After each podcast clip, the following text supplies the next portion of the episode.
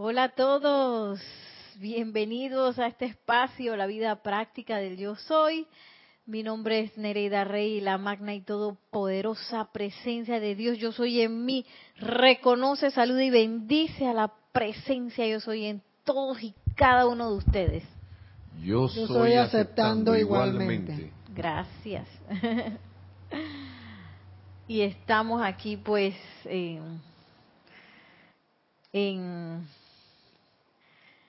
en un sábado a las 4 pm, hora de Panamá.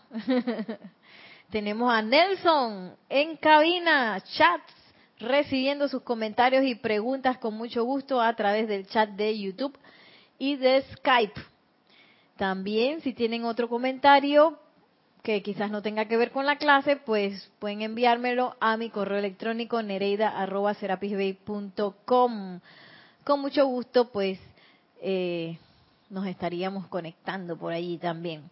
Eh, estamos, hemos estado viendo los miembros del tribunal kármico. Bendito tribunal tan temido por algunos. Sí, antes era de que sí, el juicio final y que te iban a, a terminar de rematar, ya te morías, pero te terminaban rematando ahí en el juicio final. Y hoy nos damos cuenta que el gran tribunal kármico es un tribunal de amor que más bien nos asiste para que nosotros crezcamos y pues nos podamos, podamos adelantar nuestro pensum académico y nos graduemos lo más pronto posible de esta escuela Planeta Tierra, que tengamos nuestro título de eh, maestros de la vibración y la energía. Y a tener cédula y licencia para andar por ahí por el cosmos. y parte de este bello tribunal hemos visto a la amada Lady Porcia, que es la vocera del tribunal.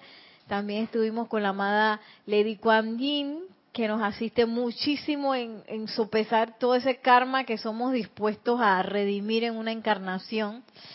Y también el amado gran director divino, que también él es el Manú de la séptima raza raíz, muy interesado en que nosotros desalojemos las aulas para que él pueda entrar con su evolución, porque si no están ahí esperando, están esperando que nos graduemos. y nosotros dando vuelta.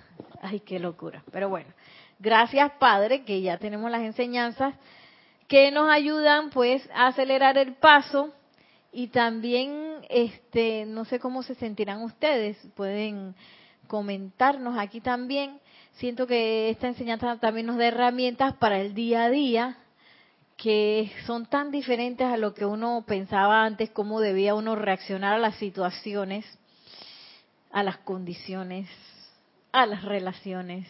Y nos dan herramientas de vivencia que son tan importantes y que nos ayudan pues a acelerar nuestro, nuestra comprensión de todo lo que nos pasa. Y a veces en los momentos difíciles también eh, nos ayuda a una comprensión mucho más profunda de lo que está pasando y también a, a poder transmutar esas situaciones y elevarnos en iluminación por encima de ellas, que es lo que cualquier persona debería estar haciendo en cada situación, pero nosotros tenemos como el privilegio de contar con el fuego sagrado y con la asistencia de los maestros ascendidos, con el conocimiento de la presencia yo soy, que hace esos procesos que sean mucho más rápidos, mucho más eficientes y, y bueno, que sean procesos todos de iluminación, gracias Padre. Y no importa que metamos la pata, porque estamos aquí para meter la pata. sí, en el laboratorio eh, lo normal es que uno mezcla las cosas mal al principio y explote ciertas cosas. Bueno, yo me acuerdo, yo tenía una profesora de química que decía, es que mucho cuidado, aquí todo puede explotar. Todas nosotros que... Yo me acuerdo que eso sí me daba miedo, pero nunca entendí que era lo que podíamos mezclar que podía explotar, ¿no? Así que no sé, pero sí nos decía que teníamos que tener mucho cuidado. Y la idea, pues, no es que hacer explotar las cosas, pero en el caso de que exploten, saber que, bueno, esa metida de, de pata no es, no es el fin del mundo, sino que nosotros podemos aprender de ella y sacarla lo más pronto posible y convertir esa metida de pata en un en una en un peregrinaje ascensional, claro que sí, sí lo podemos hacer. Y para eso estamos aquí. Así que hoy eh, vamos a adentrarnos en una de las miembros del tribunal kármico tan especial. Ella es la diosa de la verdad, la amada Palas Atenea. Ella también es Chohan, eh, no, perdón, trabaja con el Chohan del quinto rayo, el amado Maestro Ascendido Hilarión, en el Templo de la Verdad en Creta. Así que eh, es una gran diosa que ella trabaja de la mano de los amados Helios y Vesta. Ella no es cualquier cosa. Y por algo está metida ahí en el gran tribunal kármico, ¿no? ella también está interesada en que aceleremos el paso y que nos graduemos prontamente, lo más pronto posible. Todos los profesores son así. Yo me acuerdo, mi profesora, oye, me acuerdo también de mi profesora de ballet, que ella pues desencarnó hace poquito. Y yo me acuerdo que lo que, todo lo que era ella, dije, apúrense. Yo me acuerdo haberme hasta resentido porque ella inventó, como ella vio que nosotras podíamos, ella inventó ponernos dos carreras a la vez, la carrera de danza moderna y la carrera de ballet clásico. Y yo como pensaba que el ballet de que no, ella fue la única que me pudo explicar eso. Pero yo decía que vale, no, no. Y me acuerdo que en segundo año que ustedes van a usar zapatillas de punta. Y dije, esta mujer está loca. Loca. En segundo año, como no me acuerdo si era segundo o tercero. Pero ahí nos pusimos las puntas, ahí tuvimos la experiencia de usar las puntas, no nos morimos, todo nos fue bien. Y a mí nadie me echa cuento de, haber usado las puntas, ¿no? Zapatitos de puntas, que tiqui, tiqui, tiqui, tiqui. que usan las bailarinas de ballet.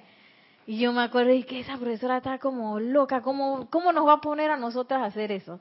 Y mira, y ella metía el acelerador, acelerador cada vez que podía, ella nos dio todas las materias de ballet que ella pudo descargar en ese momento que era de que de enseñar ballet para niños, la teoría y la práctica del ballet, hay todo un conjunto de mímicas con las cuales tradicionalmente se baila el ballet. Yo me acuerdo que nos metió todo así, ta, ta, ta, ta, ta, ta, ta, ta. Hoy día yo agradezco que ella haya hecho eso porque fue un gran, un gran aprovechamiento del tiempo. Y, y nosotros no teníamos que dar ballet todos los días, pero dábamos ballet todos los días. y cuando vino el momento del trabajo de graduación, ella inventó que lo teníamos que terminar el último semestre, con las últimas materias, también teníamos que hacer trabajo de graduación. Yo dije, esa profesora está loca, ¿qué le pasa? Gracias, padre, que hizo eso, porque nos fue graduando. Cuando estaba ella, nadie inventaba, dije, sí, que voy a meter tres materias, tú sabes, voy suave, después meto dos más y después y me gradué en 20 años. Eso pasa ahora. Pero cuando ella estaba, ella no permitía que nadie inventara y que usted no va a matricular todas las materias, usted no puede hacer eso. No lo puede hacer, no puede, no puede. Y me acuerdo cuando ella estaba, todo el mundo pues eh, pasaba la carrera de manera rápida. Y eso es lo que un maestro quiere hacer. Un maestro quiere que el estudiante comprenda, pase la materia, suba y siga al próximo paso. Porque entonces, ¿para qué es la, para qué es el proceso educativo? Sino que es un momento de gestación, pero como tal gestación tiene que salir afuera. Imagínense un embarazo que nunca para. Eso tiene que salir, salir a, experimentar con todo lo que aprendió. Y, y, bueno, eso es lo que hacen los señores pues del karma y la amada Palas Atenea, pues, es una de ellas, que ella es la encarnación de la verdad para nuestro mundo. Y bueno, voy a leerles lo que ella nos dice aquí en el diario del Puente a la Libertad, Palas Atenea. Y ella comienza su discurso con el título La verdad no siempre es bienvenida. y ahora nos reímos, pero a veces uno mismo hay facetas de la verdad que uno dice, ay, chala, yo para que me entere de esto. a veces uno no quiere enfrentar a la verdad y esa es parte de ese lado humano que uno tiene el cual tiene que ser redimido, ese, ese lado que se separó, ese lado que se cree imperfecto, ese lado que busca la comodidad. No que la comodidad sea mala, pero la excesiva comodidad, por ejemplo, ante un eh, sendero espiritual, por ejemplo, la idea de Dios, que Dios va a venir y yo no tengo que hacer nada, sino que Él me va a venir a decir, yo voy a acostarme así en un spa y Él me va a venir a salvar a sí mismo. Y eso no es así. Yo, para yo ascender, yo tengo que cambiar mi conciencia, tengo que limpiar la casa, tengo que, no me van a venir eh, mágicamente a salvar de una situación, sino que es menester que yo adquiera una conciencia divina, que es un poco lo que nos ha pasado pues con esa idea de Dios, que dice que ya sea Dios o el Maestro Ascendido Jesús también lo ponen como un Salvador, que no importa lo que yo haga, Él me va a venir a salvar, a salvar. y por eso, por esa, esa conciencia humana que a veces quiere buscarle la vuelta a las cosas, de que bueno, esto dice que es así, pero yo me voy por acá así más fácil y así no sé qué. Esa es la parte de la humanidad que no le quiere, que a veces no le quiere mucho dar la bienvenida a la presencia de la verdad. Sin embargo, Gracias, Padre, que hoy sabemos que la verdad es algo maravilloso y que nosotros podemos en cualquier momento renunciar a todo ese poco de conceptos que uno tiene y aceptar la verdad. Y cuando la acepta, ¡ay, Yo no sabía que esto era tan espectacular. es como si se cayeran un, un, montón de muros y que pra, pra, pra, pra, pra, y atrás hubiera un paisaje maravilloso que tú no habías visto antes. Esa es la verdad cuando uno la enfrenta. Pero uno a veces se quiere quedar con el muro, con el muro ahí, porque este es el muro que yo conozco y, y yo sé que este muro es real y a mí no me quiten mi muro porque se me va la onda, cuando detrás del muro hay algo más espectacular que el bendito muro ese que uno tiene. y gracias Padre porque hoy podemos acelerar también ese proceso de conocer la verdad porque tenemos el teléfono celular de la amada Palas Atenea. ¿Cuál es el teléfono celular? Tenemos WhatsApp. Magna presencia yo soy, en tu nombre invoco a la amada Palas Atenea para que me ayude a ver la verdad en esto. Y entonces uno relajarse porque a veces uno quiere que la verdad sea lo que uno quiere o que la verdad se acomode a lo que yo sé que lo que está pasando. Yo siempre pongo el ejemplo de de un noviecito que yo tenía, que yo sabía que él como que andaba con otra, o yo no sé si andaba o no andaba, pero yo tenía la duda. Entonces, yo me acuerdo, en ese tiempo yo no estaba en el grupo, pero había como escuchado un audio donde Jorge decía que cuando uno invocaba la verdad uno tenía que estar dispuesto a rendirse, ¿no? Entonces yo quería saber la verdad de esa situación. y yo dije que invoco a la mapa de los Atenea, invoco a la verdad de esta situación. Cuando vino la verdad, yo nunca me enteré si él andaba uno con otra persona. Lo que sí me di cuenta es que a mí me gustaba el drama, la cosa, y que y ahí caí como en uno, no puede ser, así como que quedé así como desencajada y que, pero ese es el momento en donde yo puedo decirle a la amada para Atenea, amada para Atenea, no eres bienvenida, vete, vete, vete, vete. O ven acá, me sumerjo por completo. Y tú sabes que de verdad que a mí me gusta eso, así que yo quiero deshacerme de eso rápido, porque eso no me está sirviendo a mí para nada. Y ese es el momento en que la verdad y el, el enfrentamiento con esa belleza que es la verdad me hacen crecer, donde yo dejo mi conceptito humano de lo que yo quisiera saber, que es la verdad, lo suelto y permito que la verdad entre, porque por lo general no va a tener nada que ver con lo que uno se imagina que es.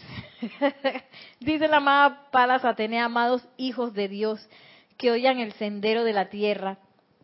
Los saludo y hago la venia ante el majestuoso poder del latido divino en sus corazones y ante el sacrificio implícito mediante el cual cada uno de ustedes voluntariamente escogió encarnar en este planeta sombrío, ofreciéndose a custodiar, guiar y proteger la evolución que se esfuerza por elevarse a su estado divino. Largo ha sido su viaje, fiel ha sido su servicio y grande será su recompensa. Despierto ahora dentro de ustedes la remembranza del poder que está en el fuego sagrado, poder el cual ustedes conscientemente atrajeron a través del latido de su propio corazón y esgrimieron mediante el cual continentes enteros fueron mantenidos libres de enfermedad, sombra, dolor y desintegración que ahora acompaña la extracción del alma de la tierra. Más de uno de ustedes ha sostenido el balance por un continente entero mediante el uso del fuego sagrado todos ustedes han conocido la liberación y la protección que hay dentro de la majestuosa presencia. Ya es hora de que despierten de la conciencia de sus seres separados y que atraigan ese fuego sagrado, concentren su poder, lo doten con su amor y lo envíen adelante para redención de esta tierra. Y a mí me encanta pues cómo hablan los maestros ascendidos, porque eh, a veces uno tan se embulle tanto en la conciencia humana que uno piensa que uno tiene que hacer como cosas físicas para que las cosas se arreglen. Tú sabes, para que los gobiernos asuman lo que deberían estar asumiendo y las naciones se enderecen y los y tú sabes, ¿no? salga el crimen de las calles y, y todo eso y la pobreza y ta, ta, ta, todos esos los aparentes problemas que hay dentro de un país, de una sociedad, del planeta. A veces uno cree que, que tiene que, que llegar el hombre indicado al puesto de presidente o a los puestos de poder. Y aquí no habla nada de eso. ¿Qué es lo que dice aquí? Usted tiene que despertar el fuego sagrado que está en sus corazones. Y ese fuego va a crear la atmósfera para balancear las cosas. Porque no es eh, una persona, no es una condición, no es una cosa, no es un sistema lo que va a cambiar las cosas. Lo que va a cambiar las cosas es la emanación cada vez más fuerte del fuego que está en el corazón. Y gracias Padre por esas transmisiones de la llama, porque lo que hace la transmisión de la llama es que envuelve el planeta con una llama en específico que va a estar eh, que aumenta la cuota de luz de la Tierra, pero que también va a estar se convirtiendo en algo natural dentro de la atmósfera de la Tierra. Y cuando tú vas a ver la gente está inhalando la llama de Shambhala, o está inhalando la llama de la liberación, la llama de la purificación, y no se dan, están dando ni cuenta cuando las cosas en su ser y en su mundo se empiezan a enderezar y las cosas empiezan a actuar, porque hay mucha eh, hay mucho pensamiento forma complejo con lo que los seres humanos nos confundimos, eh, sentimientos que andan pululando por ahí que a veces absorbemos, pero cuando el fuego sagrado entra, lo natural es que la vibración suba. Y la vibración es como una hélice. Imagínense una hélice de alta velocidad. Ahí no puede entrar ni una cucaracha, no desaparece la verdad. Ahí no entra nada. Entonces cuando la, velocidad y la vibración aumenta, esas cosas se empiezan a disolver de manera natural. Y al no estar por ahí, pues imagínense a un joven o a un niño, que ellos nacen perfectos, bellos, preciosos, con su libro de la vida así limpiecito, para comenzar de nuevo, que ellos tengan la atmósfera limpia, eso es maravilloso. Entonces, uno en vez de concentrarse en que uno tiene que hacer no sé qué cosa, hay muchas personas que piensan también que tienen que manifestarse ante las, eh, ¿cómo sería? Ante los gobernantes del mundo para que cambien las cosas y que no sé qué. Y eso lo que hace es confundir un poquito más la atmósfera, porque cuando yo eh, me revelo, que eso nos lo dice el amado Mahashohan, que ustedes tienen que ellos ustedes tienen que entrenarse para no rebelarse ni siquiera ante la injusticia, que esa es la parte más dura, porque cuando una injusticia, sobre todo cuando se la hacen a uno, o cuando ve uno que tratan injustamente a alguien, hay algo dentro de uno que se frasca y se pone bravo. Si nosotros tenemos una estudiante así en el proyecto, donde yo trabajo con niños y jóvenes, ella, a ella no le han hecho nada, y la otra persona, la otra niña no se ha puesto ni brava, pero ella defiende porque le hicieron que no sé qué. Ella solita se disgusta. Y se disgusta más que la persona que supuestamente agraviaron, que el niño que supuestamente me da risa. Entonces, a veces nos creemos que tenemos que reaccionar así porque las cosas son injustas y no debería ser así, tenemos que reclamar y eso en realidad... ¿Cómo se debe reaccionar entonces? Ah, con lo que nos dice la amada Palas Atenea. ¿Dónde está el poder? El poder no está allá afuera. Cuando yo le digo a la gente que no sé qué, el poder está adentro. Y no es que yo me voy a quedar callado y que péguenme todos los puñetazos que quieran. No, no, no, no. Tampoco es así. Sino que yo a partir de que no me no, no me dio la rebelión, sino que mantuve mi armonía. Si me dio la rebelión, pues me callo un poquito, me aquieto para poder hacer llamado. Y hago el llamado de lo que se requiera, si es paz, si es transmutación, si es amor, si es victoria. Por ejemplo, cuando uno ve las noticias de las injusticias con los animales y eso. Entonces yo, por ejemplo, yo me pongo a, a, a, decretar, ¿no? A llamar a la llama violeta para que transmute esa apariencia, esa condición para que libere esos animales de esa condición con el fuego sagrado. Hacer el llamado. Eso es lo que hago. Hacer el llamado. Y si puedo sostenerlo, sostenerlo también. Y, y, y también no permitir que el llamado esté permeado por esa sensación que uno tiene cuando uno ve eso, porque a veces es fuerte y uno se puede conectar con la con el dolor o con la tristeza, ¿no? Entonces, uno tiene que balancearse y hacer el llamado con la potencia, mayor potencia que yo pueda. No energizar, no energizar lo malo. No energizar eh, la, apariencia. exacto. No energizar la apariencia. Y soltar, porque uno no sabe por qué pasan las cosas, uno no tiene idea. Entonces, a veces uno se, se pone muy bravo por ciertas cosas que uno no sabe cuáles son las causas y cuáles son las cosas que se están moviendo detrás de las cosas que están pasando. Uno de verdad que no lo sabe. Ahora, si yo lo quiero saber, yo puedo preguntarle a la presencia yo soy para ver si me explica. Explícame, presencia yo soy, ¿por qué pasa esto? Y renuncio pues a esa a esa visión limitante que uno tiene como humano, que uno ve uno ve solamente un plano de lo que está pasando. Entonces yo renuncio a eso y pido la verdad. A ver, presencia yo soy, en explícame por qué pasa esto, si es que yo quiero recibir la explicación. Ay, sigue diciendo la amada Palas Atenea. Acá un poquito más adelante. Defensa de la verdad. Que esto es también bien delicado porque a veces todo el mundo quiere defender la verdad. miren lo que dice ella.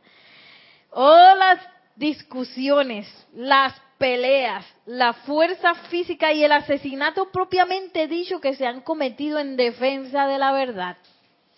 Los encendidos patriotas de Mahoma, los grandes cruzados y actualmente los fanáticos de toda religión que claman encontrado la verdad.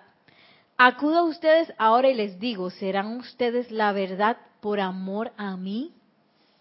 300 años después de que el amado Jesús concluyó su ministerio en cierta gran ciudad de Asia Menor, casi toda la población femenina se reunió y se dio una lucha física tirándose lechugas y otros vegetales unas a otras. Todo por una discusión en cuanto a quién era la tercera persona de la Santísima Trinidad.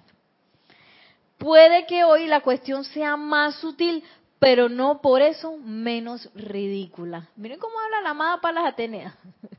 ¿Qué hace, ¿Qué hace esa gente peleándose por la verdad si la verdad es amor? Entonces yo no estoy, no estoy en ninguna verdad. Donde yo me pongo a pelear y a defender la verdad porque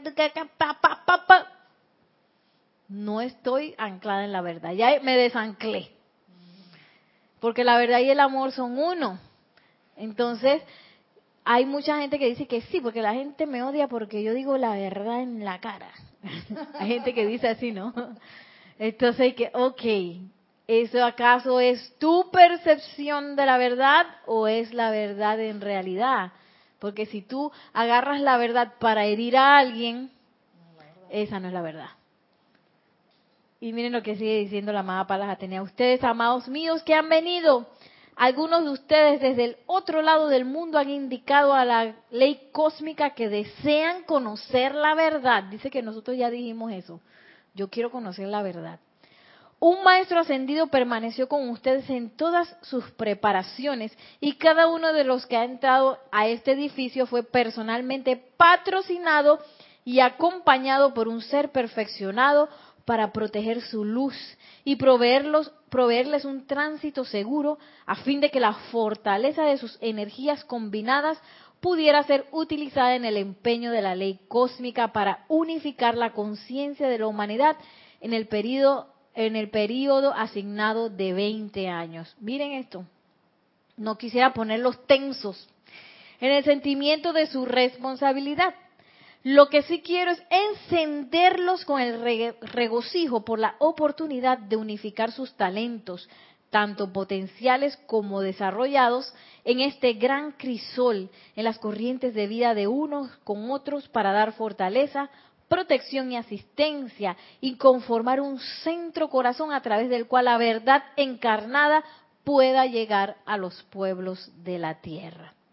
Y ella está hablando ahí, pienso yo, de la conformación de los campos de fuerza. Claro que sí. ¿Por qué yo pertenezco a un campo de fuerza? ¿Por qué doy mi vida para que un campo de fuerza se sostenga? Pues para que este tipo de cosas pasen, dice la amada Palas Atenea, para que, para que la verdad pueda tener un punto de anclaje para llegar al, al mundo de la forma, para llegar al planeta. Entonces dice que en vez de sentirnos y que, ay, chala, qué responsabilidad, ¿en qué momento me metí yo en esto? ¿En qué momento se me ocurrió? En vez de pensar así, relajarse y eh, estar feliz por la oportunidad, por ejemplo, de escuchar una clase, por la oportunidad de tener los libros, por la oportunidad de poder decretar, por la oportunidad de poder participar de una transmisión de la llama, en lugar de estresarse de que, amados míos, ustedes han escuchado estas palabras una y otra vez. A través de los amables oficios de nuestros amados Godfrey y de la cariñosa asistencia de la amada Lotus durante años, la verdad es perfección. Nada que no haya sido concebido en la mente y corazón de Dios tiene realidad mi inmortalidad gracias a Dios.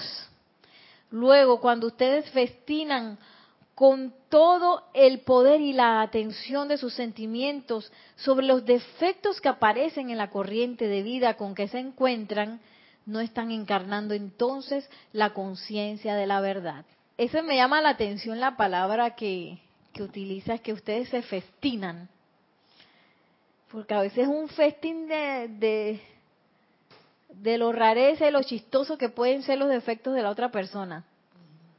A veces nos, celebramos alrededor de eso y nos reímos y, le decimos a todo el mundo y uno mismo lo, lo, lo, lo nutre, lo atesora y a veces sin darse cuenta y lo deja ahí andando. Entonces cuando uno ve a la persona, uno ya lo tiene varias calificaciones de apariencias no perfectas. Y miren lo que dice la amada Palas Atenea. esas imperfecciones que yo estoy viendo, eso no es la verdad. no es la verdad. Dice, por favor, sientan eso con todo su corazón y alma y espíritu cuando ven alguna manifestación de mala salud, imperfección, aflicción y la incontable cantidad de limitaciones que constituye la herencia de la humanidad. El negocio de ustedes, dice la amada Palas Atenea, consiste en ver y ser la perfección. wow. Sí, porque a veces nos, nos como dice ahí, nos, nos hacemos un festín de las apariencias. Porque a veces pareciera que las apariencias fueran como más interesantes que la perfección porque es muy interesante hablar del problema económico y de la guerra en no sé dónde y cuáles fueron las aparentes causas de lo que no sé qué, qué, qué, qué, qué pasó en no sé dónde. Por, porque por algo las noticias esas amarillistas tienen tanto rating. Porque al, al, ser humano le gusta, como que le gusta ver esas cosas y que no sé qué, y festín, hacer un festín de, esas cosas. Entonces nos dice la amada Palas Atenea, ¿qué hacen ahí? Eso no es verdad. Traten de sentir lo que no es verdad. Eh, y cuando nos enfrentamos ante una cosa así, ese es el momento un poco más difícil de ver y ser la perfección. Porque cuando uno ve algo súper imperfecto, lo primero que uno hace es sentirse mal o decir, oye, ¿y este en qué momento se le ocurrió hacer una cosa así, qué sé yo? Y, y ahí estamos energizando la apariencia.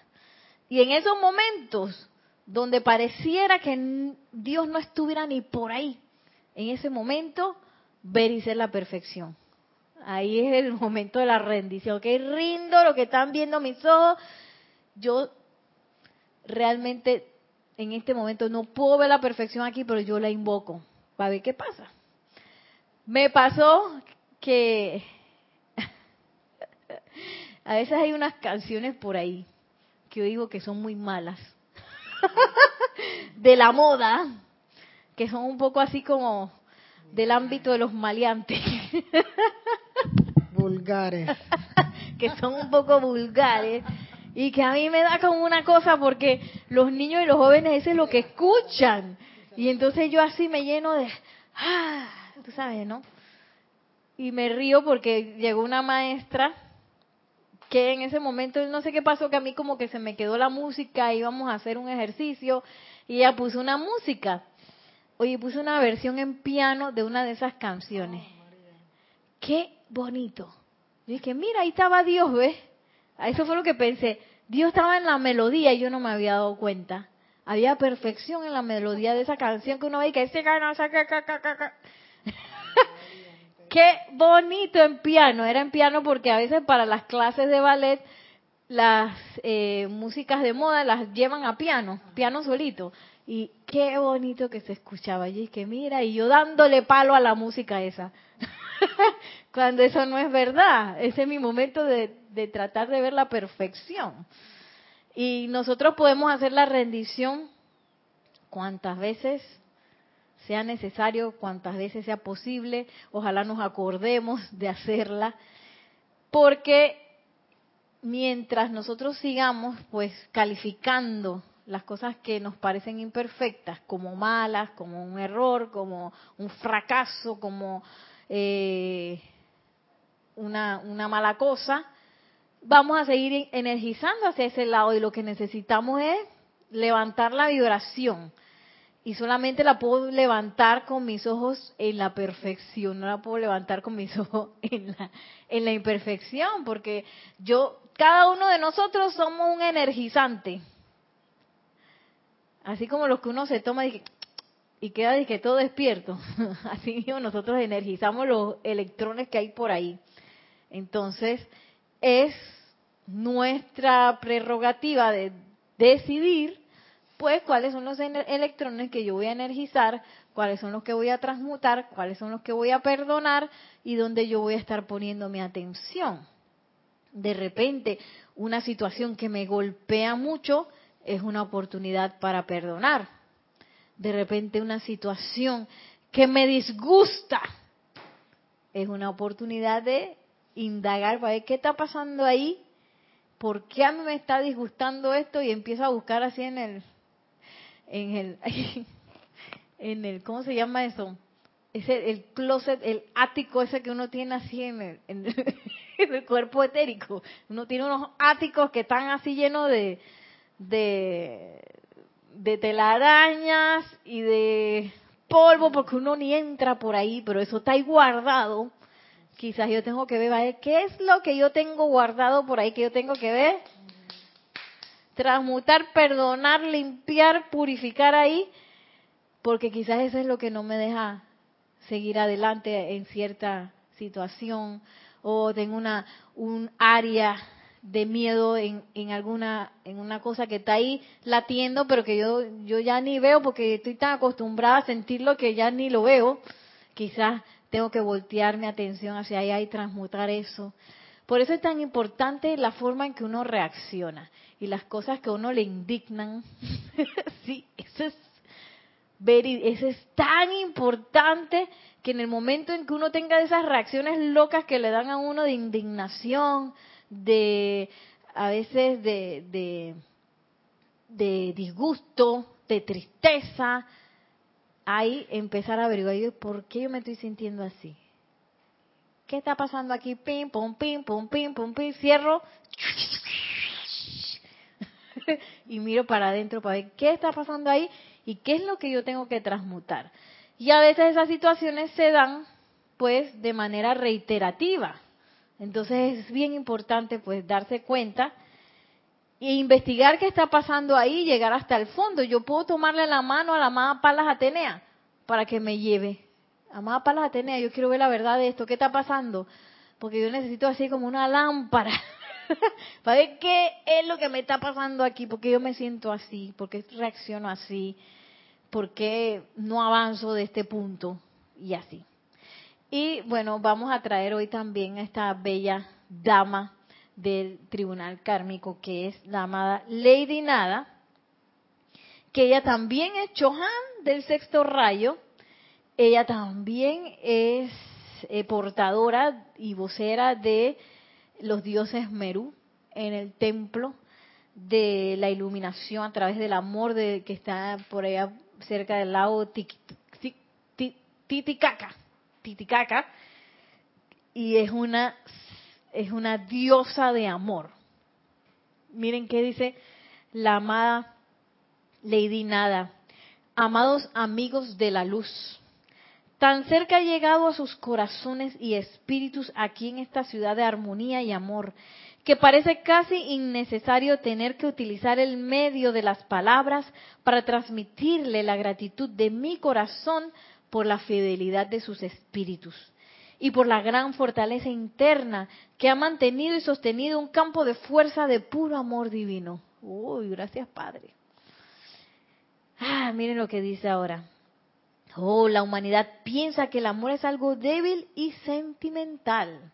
Aquí en Panamá cuando alguien ah, dice algo así bonito o algo amoroso, le hacen una huella de que, ¡ay! ¿Sí o no? Como quien dice, ridículo, ridícula. ¡Ay, qué, ay, ¿qué te pasó! Yo no sé, porque los panameños a veces tendemos a, tratarnos un poco fuerte. No sé por qué tenemos eso. Yo me di cuenta de eso cuando fui a Costa Rica, porque en Costa Rica la gente es tan amable y nice y son una dulzura, una belluzura que yo dije que allá la vida, nosotros somos bien ácidos y fuertes unos con los otros aquí en Panamá y que muévete ahí, dale, apúrate, no sé qué. Todo es una cosa así. qué locura. Entonces cuando aquí en Panamá la gente habla un poquito más suave, la gente que, ¡ay! ¿Quién te crees? Cuando eso es un poder. Entonces se cree que la gente amorosa es la gente que, ay, esa... Mm, esa no sirve para nada, es una tontita, un tontito. Esa persona no es fuerte. Yo te, bueno, ella todavía está encarnada, es así, mi, mi otra profesora, que ella es, yo digo, ella es un manto de amor, quiera que vaya, ella nada más es amor, amor, amor, y con ese amor nos elevó a todo el mundo a otra conciencia de, de la danza. y yo siempre la percibía a ella como alguien muy fuerte. Pero luego hablando con otra gente, la otra gente que, ay, sí, que ella, que no sé qué, como que ella la más débil lucha. Yo dije, ah, esa no la tumba nada. De verdad. Es como un mástil, es lo que yo siento. Mi percepción de ella. Pero otros pensaban que era un pan de dulce y que, que nada y nada. Por su actitud amorosa ante la vida. Y, y la amada Lady Nada nos los dice. La humanidad piensa que el amor es algo débil y sentimental. El amor es la más fuerte de todas las cualidades de la deidad. La más fuerte es la manifestación suprema de la mismísima deidad. Imagínate, y nosotros pensando que era una tontería. De que, y el color rosado también es visto así, que rosa es el color de la llama de amor divino, y el color rosa es visto así, culturalmente. Es de niña, de bebé, y, y entonces tú no, tú no puedes ser una mujer de negocio vestida de rosado. ¡Ay! eres una niña. Sí, no, es como percibido como algo tonto, algo, algo de, seres tibios. Y cuando nos dice la madre Lady nada que tibio, de que si es la, la más fuerte de todas las cualidades y es la suprema de, de toda, de la deidad, la más arriba es el amor. Y uno creyendo y que no, hombre, si hay que tratar mal a la gente, porque la gente tiene que despertarse y hacerme caso y no sé qué. Cuando es todo lo contrario, es a partir del amor que las cosas se, se cohesionan, es a partir del amor que las cosas se empiezan a mover, es a partir del amor que las cosas se sostienen y a partir del amor que las personas aprenden. Yo me acuerdo que yo leí un libro que se llama Los siete hábitos de la gente altamente efectiva. Ese. Bueno, no lo leí, yo medio que lo resumí ahí, leí por aquí y por allá. Pero a mí me impresionó que la forma de liderar de ese señor, eh, Stephen, Covey. era a través del amor, porque él, él hablaba de mucha paciencia. Por ejemplo, que, que alguien, un líder que realmente quiere formar personas que se congreguen en una, en una misma eh, ya sea empresa o en una misma causa para llevar adelante algo, era no a través de que yo te voy a decir a ti qué vas a hacer y te voy a decir ta, ta, ta, ta, ta, ta y tú tienes que estar mandando y verificando a todo el mundo, que esa es la forma tradicional, entre comillas, de cómo se maneja un jefe. Pero un jefe es algo diferente a un líder. Un líder lo que hace es cohesionar a partir del amor y del ejemplo a todas las personas que tiene alrededor. Porque donde no hay amor, en el momento más, no hay cohesión. En el momento más dado, la gente se va. Chao que te vi, yo me voy. Pero cuando hay amor, hay como pertenencia.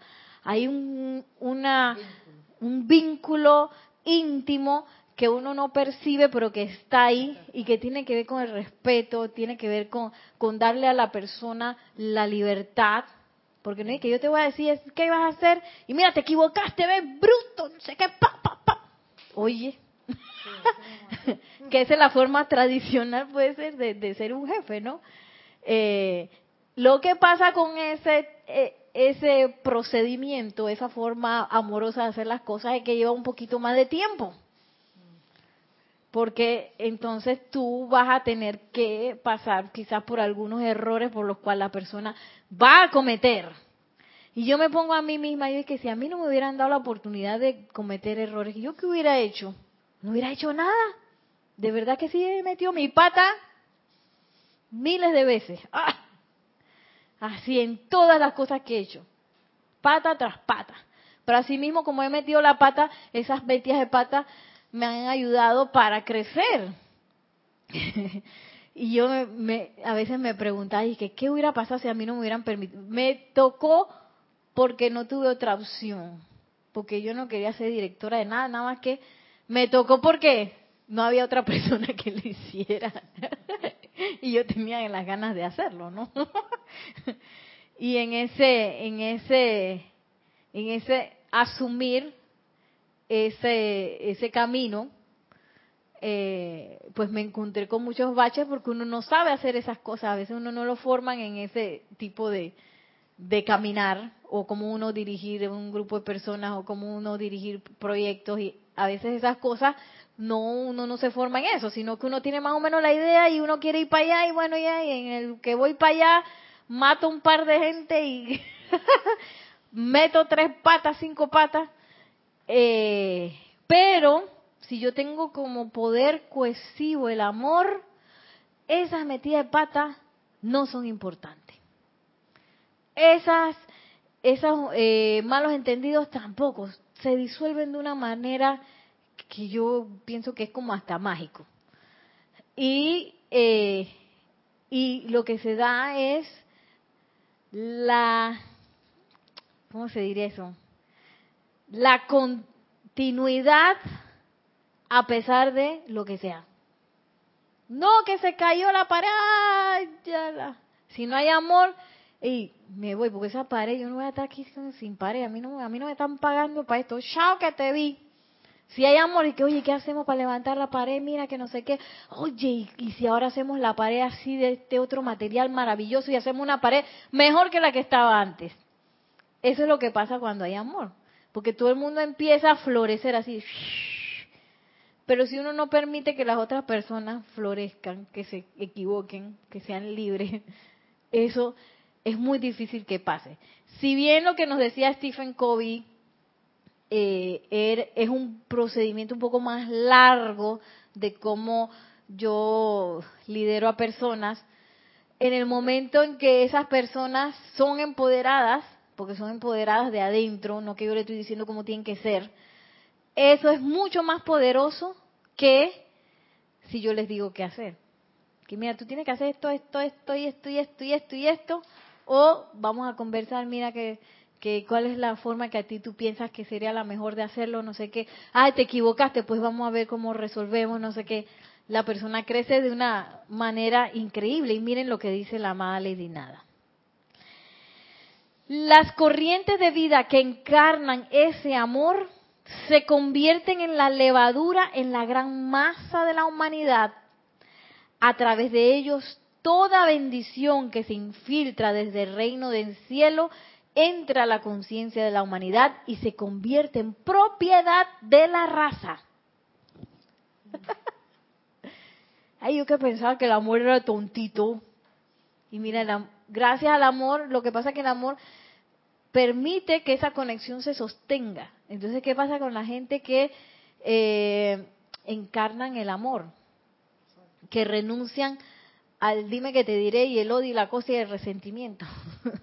y puede ser que yo tenga que renunciar un millón de veces, más fiel, porque es que uno tiene eso como grabado por ahí adentro. Y tiene un montón de recohuecos, no es ni recoveco, es un recohueco por allá dentro de la conciencia que dice que tú te mereces esto, ey, ¿cómo es? Defiéndete, dile lo que se merece. Ahí hay un monstruito ahí, así, diciendo esas cosas dentro de uno. Pero para yo ser una encarnación del amor, yo le tengo que decir a ese monstruito, te me aquietas y te callas la boca. y mira todo lo que hace una conciencia de amor, dice la Lady Nada, son la levadura de la masa, o sea que los que van a hacer que la masa de gente se levante, ascienda. Porque a veces pensamos de que tienen que haber un millón de personas decretando. Y no es necesario. No es necesario. Tienen que haber ciertas personas magnetizando lo que nos decía la amada Palas Atenea, el fuego sagrado, magnetizando y emanando el fuego sagrado para la atmósfera a través de esa conexión amorosa con la presencia yo soy. Y eso es lo que va a levantar a la masa, dice la amada Lady Nada. A través de esas personas se descargan las bendiciones y después es lo más normal que todos seamos amorosos. después de que se ve malísimo que tú le digas a una persona, sí que no sé qué, qué bruto. Oye, eso se ve súper mal, eso ya no se hace. O sea, cuando vas a ver, todo el mundo es amoroso. ¿De que, qué pasó aquí? ¿En qué momento pasó esto? Es porque si yo lo logré por naturaleza, esa, esa, esa bendición se expande a la humanidad. Sí, por radiación. Así que, gracias Padre, que no es que nos tenemos que, que, que convertir en presidente de la República para cambiar las cosas, sino que lo podemos hacer a partir de purita radiación, a sabiendas que el amor es lo más poderoso dentro de, eh, de todas esas virtudes de la deidad. Así que esa es la que podemos cultivar de primerito. Entonces cuando a mí me da la falta de amor, estar así avispa y que, oye, ¿qué me está pasando? Y ahí invocar a la verdad y que, a ver, amada Palas Atenea, yo no puedo ser amorosa con esta persona. Necesito ver qué está pasando aquí. Enséñame cuál es la verdad. sí. Yo hice eso una vez con una persona que me caía tan mal. Yo veía a esa persona de lejos y que, ¡ay, ya viene! Era horrible. Y yo me acuerdo que yo había leído que la amada Palas Atenea decía que cuando uno percibía esas cosas, eso no era la verdad. Y yo le decía a la amada Palas Atenea, amada Palas Atenea, enséñame cuál es la verdad. sí, porque no la veo.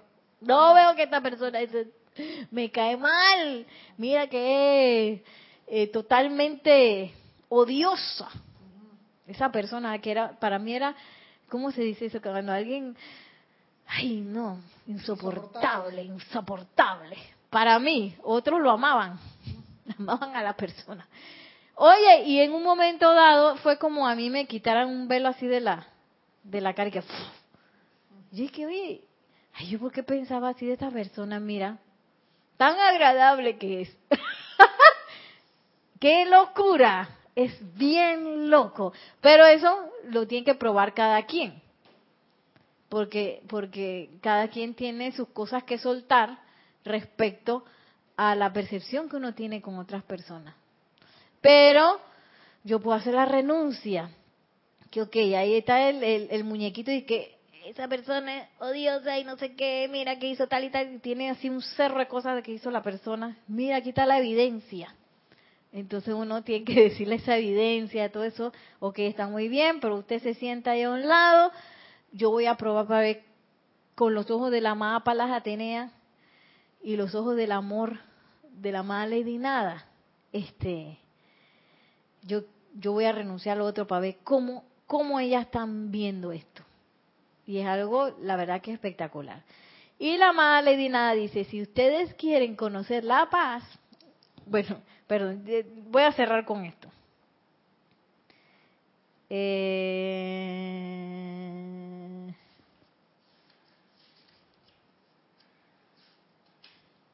Ese no lo marqué, porque no pensé que lo iba a sacar. Aquí está.